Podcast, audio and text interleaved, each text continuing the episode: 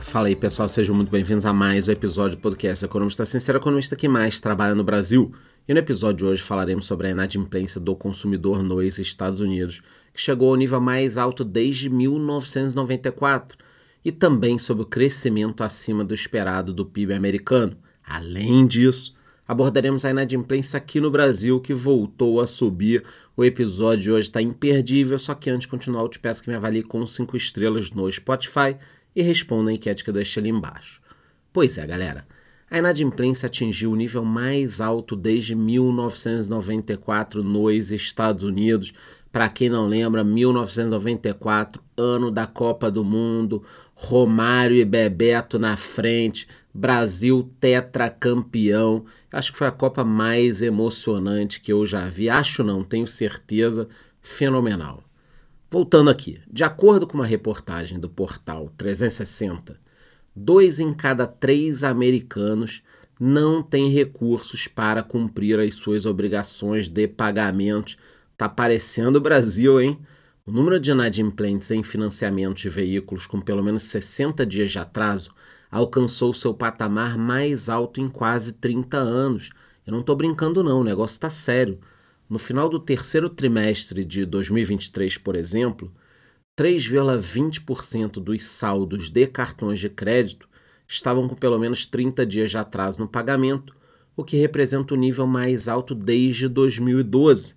Além disso, a parcela de consumidores que fazem apenas o pagamento mínimo subiu para mais de 10% pela primeira vez desde 2019, antes da pandemia. De acordo com alguns economistas, Muitas famílias que têm outras dívidas, como empréstimos estudantis, estão priorizando essas contas e atrasando o pagamento de cartões de crédito. Na prática, isso leva os bancos, que já estão reduzindo os limites em empréstimos com mais frequência, a ficarem ainda mais cautelosos com a liberação de crédito. Vocês sabem que sem crédito, a roda da economia não gira tão bem.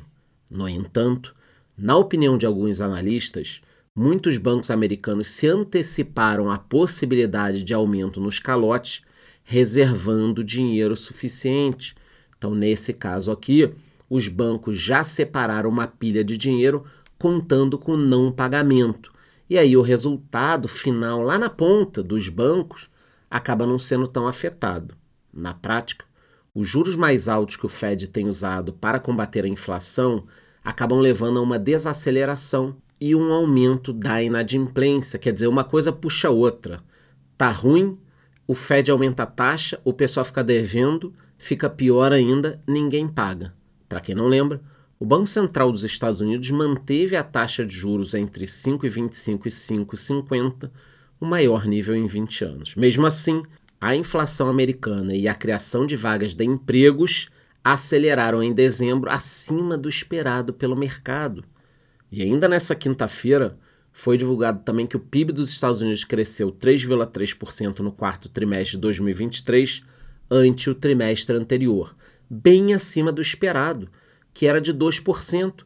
Ou seja, o mercado esperava um crescimento de 2%, veio 3,3%. Cresceu muito mais do que esperado. Ah, Charlão, que bom, calma não é tão bom assim. Com isso, a projeção é de que o PIB real americano tenha crescido 2,5% em 2023, em comparação com o aumento de 1,9% em 2022. É claro que isso dificulta o movimento do Fed de queda dos juros. Quer dizer, se o Fed estava pensando em derrubar o juro de forma rápida, agora não pode fazer.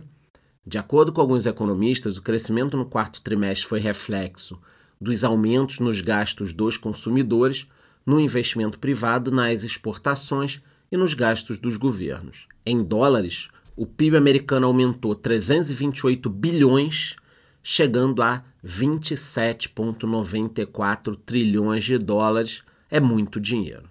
Bom, galera, outro assunto que merece destaque no nosso episódio de hoje é a inadimplência no Brasil, que também voltou a subir. Segundo um indicador da Confederação Nacional de Dirigentes Logistas, mais de 40% dos brasileiros fecharam dezembro com dívidas tá difícil para todo mundo. Ao todo, no Brasil, são 66,12 milhões de inadimplentes, ou seja, 4 em cada 10 brasileiros. Em dezembro de 2023, por exemplo, cada consumidor negativado devia em média 4.337 na soma de todas as dívidas. É muito dinheiro. 4 mil reais é grana pra cacete. Para quem não lembra, em julho do ano passado, o governo federal lançou o Desenrola Brasil e indicou que o programa tinha potencial de atingir até 70 milhões de devedores.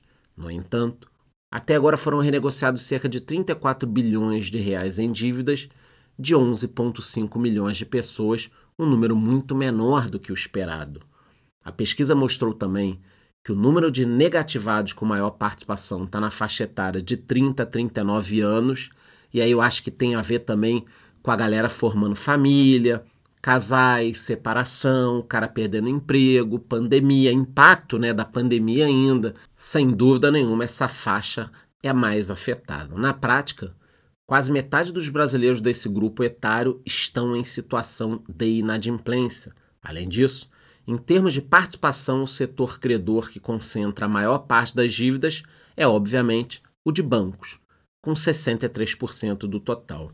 Na sequência, aparecem as contas básicas, aquelas de água, luz, com quase 12%, e as dívidas do setor de comércio, com 11%. São os três setores aí mais afetados, né? Bancos, água e luz e comércio. E também são aqueles setores que acabam cortando um pouquinho o crédito.